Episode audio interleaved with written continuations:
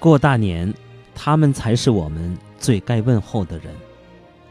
朋友们，大家好，欢迎收听由张斌播讲的《听听别人怎么说》节目。这一期节目跟大家分享一篇来自微信公众号“战壕上”的文章，题目叫《过大年，他们才是我们最该问候的人》。临近新年，在喀拉昆仑深处。一辆全地形巡逻车正飘向雪线，车上坐着的是全副武装的边防官兵。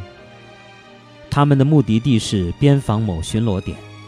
新年要到了，他们没有停止执勤，依然在海拔五千一百七十米的地方巡边。曾经有人这样问他们：“你们一个月拿多少钱？值得在这个地方拼命吗？”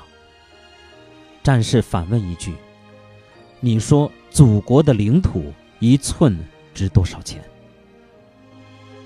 在我们老婆孩子热炕头的享受着团圆与安宁之时，他们却深一脚浅一脚的迈步在雪窝之中为祖国守边。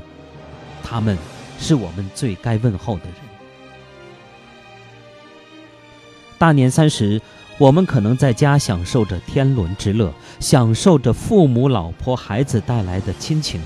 看着热闹的春晚，然而，我们工作在一线的警察同志，却在春晚开始前牺牲了。他们的亲人再也无法和他团聚，他们再也听不到父母喊儿子，孩子喊爸爸，妻子喊亲爱的。他为了一方安宁，自己却未能平安地度过大年三十。一线警察越是过节的时候。他们就越辛苦，也越危险。他们，是我们最该问候的人。还有一群人，除夕之夜也在保护着老百姓的生命安全。他们就是救死扶伤的大夫。大年三十，牺牲警察屈玉权的妻子是一位护士，她也在值班。在她得知丈夫牺牲的时候，自己刚刚抢救完一位心衰的患者。大年三十，在我们坐在家里欢乐的谈天说地、海阔天空之时，他们却坚守在岗位上，守护着生命的脉搏。他们是我们最该问候的人。春节，大部分人都放假赶回了家，与家人团聚，但有一些人，他们却依然忙碌在大街上。他们。就是我们城市的美容师，为城市整洁做出巨大贡献的清洁工们。他们天不亮就开始了一天的工作，等我们早期出门，他们早已经让大马路焕然一新。哪怕过年，他们也不例外。我们应该尊重他们，应该维护环境，应该尽量少给他们添麻烦。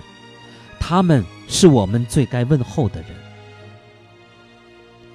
当我们吃着年夜饭的时候，还有很多人正在赶回家的路上，而有一群人却正在为他们服务，他们就是铁路的列车员和乘警们。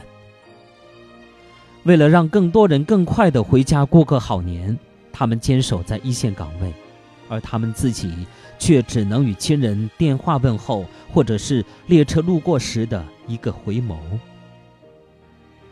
不顾辛劳，不回小家为大家，他们，是我们最该问候的人。是的，我们享受在和平安宁的生活里，我们享受着家庭的温暖，但我们的岁月静好，正是因为他们的负重前行。我们，应该向他们道一声辛苦了，新年好；向他们的家人道一声，你们辛苦了。新年好。